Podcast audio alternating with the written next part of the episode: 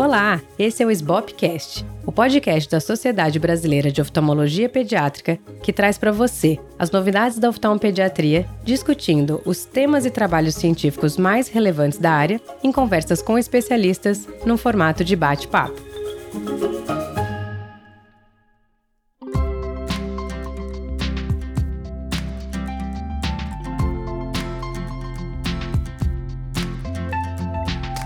Eu sou a Júlia Rosseto, atual presidente da SBOP, e hoje eu vou falar com a doutora Daiane Sal, oftalmopediatra especialista em estrabismo pela Unifesp e pela UT Southwestern em Dallas, doutorado e pós-doutorado em oftalmologia na Unifesp e atual presidente do Centro Brasileiro de Estrabismo. Bem-vinda, Dai! Obrigada, Ju. É uma honra estar aqui com vocês no SBOPcast. E hoje a gente vai falar sobre um artigo publicado no JAMA Ophthalmology que chama Low Dose Atropine Eye Drops versus Placebo for Myopia Control, a Randomized Clinical Trial, que é um artigo do PEDIG, cujo autor principal é o Michael Hepka, e a gente vai trazer essa discussão, eu e a Dai, porque muitas vezes a gente não consegue ler os artigos, que todos que a gente gostaria, e muitas vezes é difícil interpretar. Então a ideia desse Journal Club que a gente vai fazer às vezes no Sbopcast é justamente desmistificar a interpretação dos artigos científicos e trazê-los para nossa prática, para ver o que, que de fato a gente pode aproveitar e evoluir no nosso jeito de atender. Então, Dai, primeiro eu queria que você começasse contando pra gente como é que esse estudo foi desenhado. Bom, Ju, não é novidade que a miopia é o assunto do momento, né, na oftalmopediatria na última década, especialmente após a pandemia. E esse é mais um estudo que teve como objetivo comprovar ou descartar a eficácia da atropina, do colírio de atropina diluída no controle da progressão da miopia. Mas esse estudo ele ganhou grande repercussão porque ele trouxe resultados que foram contra muita coisa que já estava tida como verdade a partir de estudos importantes, por exemplo, como Atom. Nesse estudo, eles se perguntaram: será que a atropina em baixas doses, né, na dose 001%, que é a mais era até então a mais difundidamente utilizada, administrada todas as noites durante dois anos, retarda a progressão da miopia em crianças americanas? E para isso, esse grupo de pesquisadores do PEDIG fez esse ensaio clínico randomizado, duplo cego. Eles recrutaram crianças de 5 a 12 anos em um grupo multicêntrico e crianças que tinham miopia de baixa moderada, de menos 1 a menos 6 de equivalente esférico. E aí, neste grupo, eles compararam a progressão da miopia naquelas crianças que usaram a atropina 001% todas as noites e as crianças que usaram um colírio placebo. Então, a novidade, no fundo, não foi a pergunta, né? Foi qual a população que foi estudada. Porque a maioria dos estudos que a gente tem anteriores eram na população asiática, né? Que existia essa dúvida. A atropina em baixa concentração também é efetiva nas populações multirraciais, né? ocidentais ou europeias. Então essa foi a diferença no desenho, né, de certa forma, mas não na pergunta. E conta pra gente quais foram os resultados e conclusões. Você já adiantou que foi controverso, né? Foi contra com a maioria dos trabalhos que a gente tinha. Quais foram esses resultados? Então, eles estudaram um N de 187 crianças norte-americanas, né? Como eu disse, numa faixa etária ali de 5 a 12 anos, com essa miopia baixa moderada. E com base nos números muito semelhantes entre os grupos que eles encontraram, né? No grupo placebo e no grupo que usou colírio de atropina 001, eles concluíram que esses resultados, e eu já vou falar mais a fundo sobre quais foram os resultados, mas que os resultados não apoiam o uso noturno de colírio de atropina em baixa dose, que é o 0,01%, para controlar a progressão de miopia nas crianças norte-americanas. Eles avaliaram essas crianças 24 meses após o uso do colírio, ou seja, dois anos após, suspenderam o colírio e seis meses após a suspensão do colírio, eles reavaliaram. E nessa consulta do desfecho primário de 24 meses, eles notaram uma alteração média ajustada de equivalente esférico em relação ao valor basal, né, da miopia, de menos 0,82 no grupo que usou atropina e de menos 0,80 no grupo placebo, ou seja, foi uma diferença mínima. E bem como alterações médias no comprimento axial desde o início até os 24 meses foram muito semelhantes lá, 0,44 milímetros no grupo de atropina e 0,45 milímetros no grupo placebo. Então, esses resultados muito semelhantes não apoiam para eles o uso de colírio de atropina 0,01% todas as noites para controlar a progressão de miopia nessas crianças nos Estados Unidos. E eles até sugerem que estudos futuros sobre o controle da miopia devem testar sempre concentrações mais fortes. Então, eles já até planejam uma nova etapa, testando a atropina 0,05% e incluindo também abordagens óticas ambientais para reduzir a progressão da miopia. É interessante, então, com a conclusão deles com uma população que talvez seja muito mais parecida com a nossa, né? A população desse estudo tinha 18% de pacientes negros, 20% de pacientes asiáticos, 16% de hispânicos e latinos e 6% multirracial, enfim, ainda era uma, uma população majoritariamente branca, que era 46% da amostra, mas o que pra gente chama atenção desse estudo é que é uma população dos estudos que a gente vê mais próximas da nossa. E eu queria saber se você concorda, o que, que você acha que teve de falhas nesse estudo que pode fazer a gente questionar esse achado. O que, que você acha que poderia ter sido melhor desenhado? Ou você concorda, enfim, o que, que você achou? Claro, como qualquer estudo, né, existem algumas limitações, mas assim, já tem vários anos que os estudos eles têm buscado uma forma de equilibrar essa questão da eficácia do colírio de atropina com o perfil de efeito colateral quando a gente seleciona a concentração apropriada de atropina. E isso acontece pelo menos desde 2006, quando o Atom 1 foi publicado e foi um dos primeiros estudos que teve uma grande repercussão e que acabou alterando a conduta de muitos oftalmologistas mundo afora. Na verdade, o Atom 1 foi atropina 1%, né? Depois eles fizeram o Atom 2 que era que era dois que era... comparando. Uhum as outras doses, né? Uhum. E o estudo da atropina, ele, eh, o uso da atropina, ele foi estudado, como você já disse, né, principalmente em população asiática e geralmente com resultados muito favoráveis. Então, esse novo ensaio clínico baseado numa população norte-americana, né, que é esse estudo publicado no JAMA Ophthalmology, ele não conseguiu replicar esse abrandamento da progressão da miopia que foi observado nos estudos com crianças até então publicados do leste asiático. Uma razão potencial também para essa diferença observada no estudo é que a atropina em baixa concentração, ela pode funcionar melhor para crianças asiáticas do que outras populações raciais ou étnicas e particularmente aquelas crianças de origem caucasiana. Até os autores disseram isso, né, num comentário de uma revista. Por quê? Porque a atropina, ela se liga à melanina. Então, as íris mais escuras, que são típicas da população asiática, comparada com a população norte-americana, elas podem ter como resultado uma liberação muito mais lenta e, consequentemente, um tempo de ação mais longo da atropina. E isso poderia produzir mais efetividade nas crianças asiáticas comparado com as crianças norte-americanas, pelo simples fato da cor dos olhos ser diferentes. Um outro estudo também super importante, o LAMP, que mostrou né, que a atropina 0,05% parece funcionar melhor durante os primeiros três anos que eles compararam para controlar o alongamento axial, foi um estudo que teve uma grande repercussão. Nesse estudo, eles viram que a atropina 0025 ela foi mais eficaz do que a atropina 001 no primeiro ano de estudo. E isso já modificou, né? A partir desse estudo, a gente já teve uma alteração de conduta de muitos oftalmopediatras que iniciaram já o tratamento com uma dose maior de atropina 0025 em vez da 001. Mas no terceiro ano eles notaram que não teve muita diferença entre a concentração 0025 e 001. Enfim, no LAMP, eles já sugeriram de começar a concentração do colírio de atropina em 005 e não aconselharam começar com uma concentração mais baixa, com a expectativa de aumentar potencialmente a concentração mais tarde, caso houvesse progressão. Agora, eu não sei se você, Ju, também observa isso nos seus pacientes, porque no Rio eu acho que as crianças tendem a ter a íris mais escuros, olhinhos mais escuros. Mas aqui no Sul, praticamente todas as poucas vezes que eu tive que passar, aumentar a dose para atropina 005, as crianças tiveram muita fotofobia, muita dificuldade nas atividades escolares, e eu tive que suspender o uso do colírio porque as crianças não conseguiam ter o rendimento escolar por causa da cicloplegia. Isso acontece contigo? Então, não acontece muito, mas assim, a, a, intolerância, mas eu geralmente começo com a 001 e eu espero ela não funcionar para progredir. A gente já teve essa discussão em vários fóruns e eu sei de várias pessoas, inclusive aí do Sul, que já começam com 0, 025.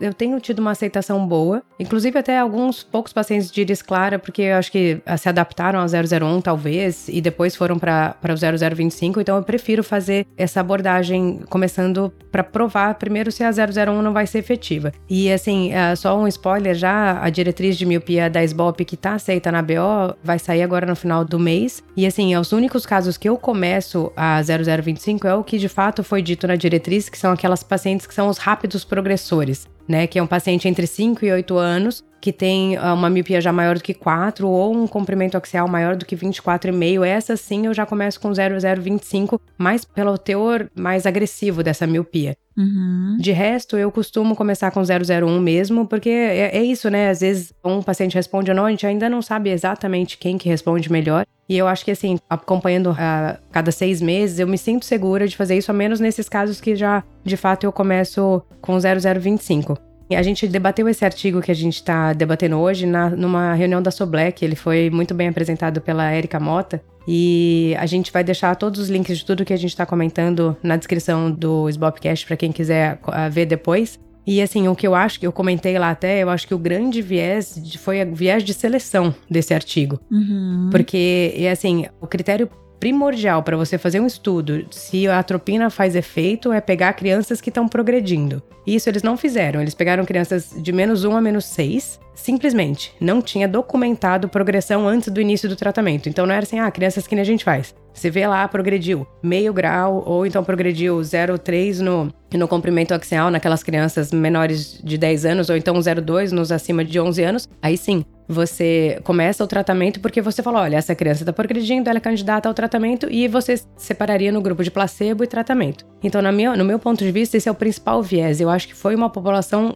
inadequadamente selecionada. Então, crianças que não estavam progredindo continuaram não progredindo com os de atropina. Não me surpreende. Tem até um grupo de discussão americano que eles comentaram. Um outro ponto foi que ah, nesse estudo teve menos efeitos colaterais no sentido de a fotofobia ou então até desconforto uh, ah, para perto, que eles sugerem que pode questionar a atropina em si, né? A efetividade daquele colírio. Eu não sei, isso eu já não. Eu acho mais difícil da gente julgar, porque aí, aí a gente vai questionar uma série de outras coisas. Então, assim, isso eu acho que é um ponto que é para chamar atenção. Então, se todos os, uh, os outros artigos tiveram maior indício, uh, maior uh, efeito colateral, talvez você possa ter questionar a eficácia dessa atropina, né? Uhum, a própria manipulação. E fora isso, só mais uma questão que eu acho que falta, assim, é, é, eles falaram que, como você disse, doses menores, num acompanhamento de dois anos sem progressão, talvez tivesse valido a pena aproveitar essa amostra e esse estudo para aumentar a, a concentração. Então, olha, não funcionou no progrediu no primeiro ano, então vamos colocar 0025. Ainda acho que não teria um resultado muito bom, porque, como eu disse, eu acho que o problema foi a seleção. Mas teria sido interessante, né, pra gente poder debater se de fato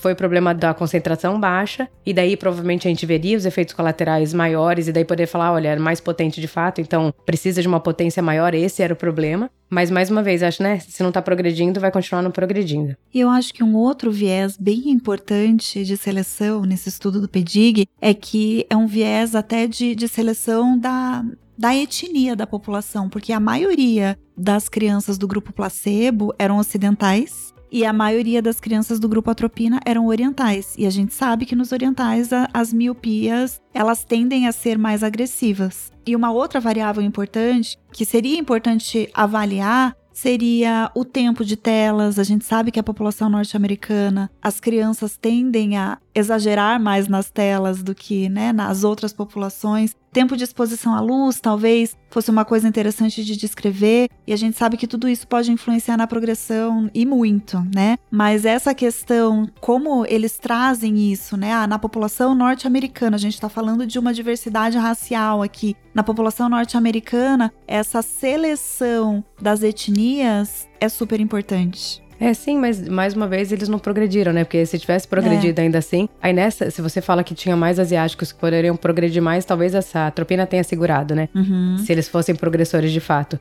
Concordo com você, eu acho que não tem tempo de tela, não tem tempo de atividade ao ar livre, que são os nossos grandes, né, tratamentos não farmacológicos, e também o uso do registro por calendário, né? Então tá ali, como é que foi usada a tropina, eles autorreferem, que é um jeito ruim, né? Pode ter mal informação e falar o que usou e não usou, enfim, é um controle um pouco difícil.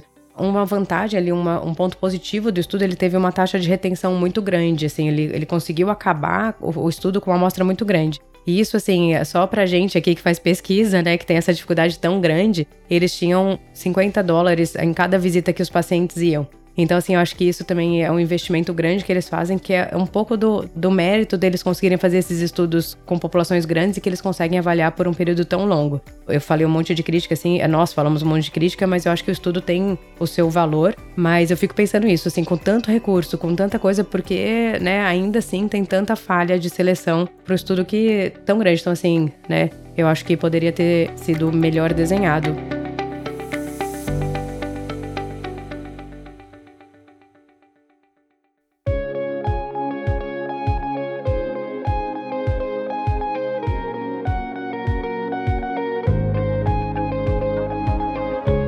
E agora me conta, depois desse estudo, mudou alguma coisa na sua prática? Ou conta pra gente como é que você faz, se esse estudo colocou uma pulguinha atrás da sua orelha ou se você segue fazendo o que você sempre fez? Na verdade, é mais um embasamento nessa construção de dose adequada, tentando amenizar ao máximo os efeitos colaterais da atropina. Se vai mudar ou não na minha prática ou nos oftalmo, a prática dos oftalmopediatras ao redor do mundo, Acho que aqui a gente tem que ter muito cuidado, né? E, e, por conta até de tudo isso que a gente falou. Claro que quando a gente fala, nossa, é um estudo do PEDIG, tem peso. Mas a gente tem que saber avaliar a qualidade de seleção, né? A qualidade do estudo. Não é porque ah, é um estudo do PEDIG que aquilo é lei e que isso vai mudar a opinião de todo mundo. E eu acho que aqui a experiência clínica de cada um vale muito, né? Apesar de ser evidência E, quando a gente fala em evidência científica, a nossa experiência, né, o que está funcionando ou não com, com os nossos pacientes é algo que a gente tem que seguir. E na prática vale o bom senso. Eu, particularmente, como você, eu tenho observado nos meus pacientes, e eu faço, né, eu tenho muita criança míope em progressão, eu uso muito atropina. Eu tenho observado nos meus pacientes um excelente controle da progressão de miopia com a dose 001. Claro que naqueles casos em que a progressão persiste, né, e eu uso como parâmetro um aumento de mais de meia dioptria esférica por ano, eu aumento a dose, mas daí eu aumento para 0,025. Mas eu também sei que muitos oftalmopediatras já iniciam com a dose 0,025 e tudo bem, todo mundo tem respaldo científico para todas essas doses. Então, eu acho que o que fica de mensagem é que pode sim, né? Pode sim existir um fator genético importante na resposta com o tratamento de atropina. E isso, quando a gente pensa em Brasil, onde nós temos uma super diversidade étnica, complica um pouco tem coisas que já estão super bem definidas, né? E que devem continuar a ser incentivadas. E isso é, é, sem discussão, que é o tempo de limite de telas por idade, que é a exposição à luz ambiente de pelo menos duas horas por dia a gente tem também agora a opção de lente de contato, lente com defocus periférico, que apesar de serem também muito novas no mercado, elas são uma opção menos invasiva do que o colírio de atropina. No próximo ano já devem sair né, os primeiros resultados da associação de atropina com essas lentes, mas é isso. Eu acho que a gente tem respaldo científico para tudo né? Se você quiser começar a dose 001, 0025 ou 005, a gente tem respaldo científico para tudo, mas para mim o que funciona é como para você, né? Eu tenho muito poucos efeitos colaterais. Eu faço acompanhamento não só com a refração estática, mas eu faço acompanhamento com a biometria desses pacientes. Eu não peço a biometria a cada seis meses, eu peço uma vez por ano, mas eles estão super bem controlados. E nos casos em que aumenta, eu tendo a associar com as lentes de óculos com defocus periférico e muitas vezes aumentar, mas daí eu aumento para 0,025. Eu acho que você resumiu bem, Dai. essa iniciativa da gente fazer um, um Journal Club é justamente para isso, né? Para a gente raciocinar e para a gente conseguir usar na nossa prática da melhor forma. Na minha opinião, o PEDIG ele tem todo o peso dele, mas é justamente que não é diferente que a gente tem que questionar também. Como nos estudos de oclusão, muita gente questiona e aponta todas aquelas falhas na seleção e na condução do estudo, mas é a melhor, a melhor evidência que se tem naquela matéria. Aqui eu já acho que não é a melhor evidência. Então eu não mudei a minha prática. Como eu falei, eu geralmente começo com o 001 e aí eu passo para o 0025 quando tem, mantém a progressão, que eu também uso os mesmos critérios que você. E daí eu também associo a lente com defocus ou aumento para 0025. Eu acompanho semestralmente, inclusive com biometria, porque eu tenho facilidade de fazer, eu faço, eu mesma faço, então eu gosto de fazer, porque às vezes tem pacientes que são mais difíceis, você refrata ali, você fica na dúvida se aquele seu meio de fato é meio, então eu acho que é, é mais um número objetivo pra gente conseguir raciocinar e amparar a nossa conduta, né? Mas eu acho que foi ótimo o seu resumo, a gente segue atenta às evidências, mas atenta mais ainda na nossa prática, em como os nossos pacientes recebem, qual que é o melhor caso para cada coisa, né? É excelente ter um arsenal, como você disse, para começar as doses e até para ver qual paciente que vai ser, que a gente vai começar com a lente, qual paciente que a gente vai começar com a tropina. E eu acho que isso é tão novo que talvez daqui a 10 anos a gente olhe para trás e fale, nossa, quanta besteira a gente falava naquela época, enfim. Uhum. É uma coisa em evolução, mas a gente tá aí, né? A gente tá aprendendo junto com as evidências e testando um pouco na prática também. É, você quer dar alguma mensagem final? Essa, essa, miopia é um assunto que todo mundo gosta tanto de ouvir. Se quiser fechar com algum comentário último. Bom, eu acho que, bom, como eu disse, né? É tudo muito novo. Na prática, vale o bom senso. E quando eu digo bom senso, aqui é uma das poucas situações em que, como eu falei, a gente acaba tendo respaldo científico para a maioria das coisas, né? Não é algo, ah, vale o bom senso, eu vou o que funciona na minha cabeça. Não é você ver o que está funcionando com seus pacientes. E como a gente falou, a gente começa na dose 001 e vê que os pacientes têm poucos efeitos colaterais, têm controlado a miopia, eu mantenho essa minha conduta. Mas tem gente que observa não, né? 001 é que nem água para o paciente, é que nem o placebo e não funciona e tá tudo bem. Eu acho que essas questões ambientais que já estão super bem definidas, elas devem ser incentivadas e trabalhadas a cada consulta em relação ao tempo de limite de tela, exposição à luz, e o resto, né, a gente vai descobrir, como você disse. Às vezes, daqui 5 anos, 10 anos, a gente pode olhar para trás e falar assim: nossa, a gente tinha dúvida nisso, que besteira. Ou nossa, não, a gente estava falando bobagem, é tudo diferente. Mas isso a gente vai saber com o tempo. Agora, o que vale é o bom senso e o que funciona para você e na tua prática clínica. É isso aí. Obrigada, Dai. Queria agradecer a sua participação. É sempre um prazer conversar com você. E eu que agradeço. E se você gostou, compartilhe com seus amigos e colegas, siga a SBOP no Spotify ou na sua plataforma de preferência, assim você vai receber a notificação dos episódios novos. E se você quiser falar com a gente, mande uma mensagem no Instagram para @sbop oftalmopediatria. Esse foi o SBOPcast.